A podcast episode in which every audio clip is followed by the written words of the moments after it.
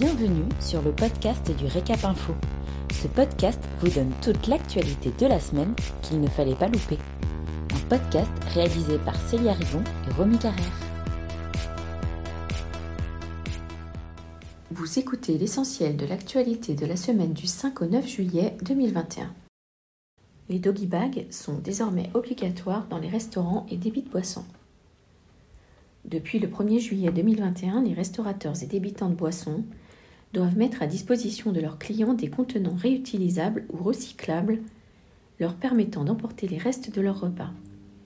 Cette obligation a été instaurée par l'article 62 de la loi EGalim du 30 octobre 2018 afin de lutter contre le gaspillage alimentaire. Le restaurateur est responsable du plat jusqu'à la remise au client. Il doit en revanche penser à informer le client des conditions de conservation et des délais de consommation du produit. Cette mesure ne s'applique pas aux offres à volonté ni aux bouteilles soumises à consigne.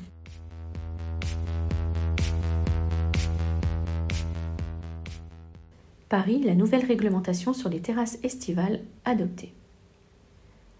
Les professionnels des CHR parisiens pourront bénéficier d'un droit de terrasse estivale à partir du mois de juillet 2021, a décidé le Conseil de Paris. Les élus de la capitale ont en effet adopté le 6 juillet un nouveau règlement des étalages et des terrasses.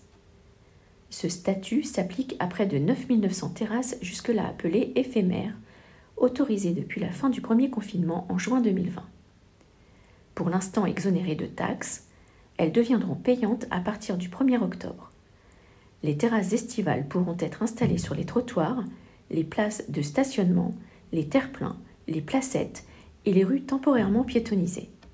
Elles seront autorisées pour 7 mois dans l'année, du 1er avril au 31 octobre.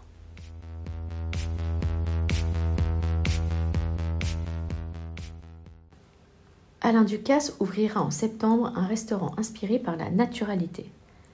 Alors qu'il vient de quitter le Plaza Athénée à Paris où il officiait depuis 21 ans, le chef multi-étoilé Alain Ducasse n'en finit pas d'innover et de surprendre. À la fin du printemps, il a créé une manufacture de glace dans le quartier parisien de la Bastille.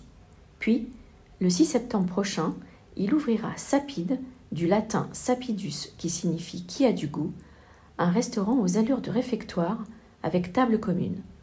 Ce lieu se destine à rendre accessible au plus grand nombre la naturalité que le chef avait mise en place à la table du Plaza.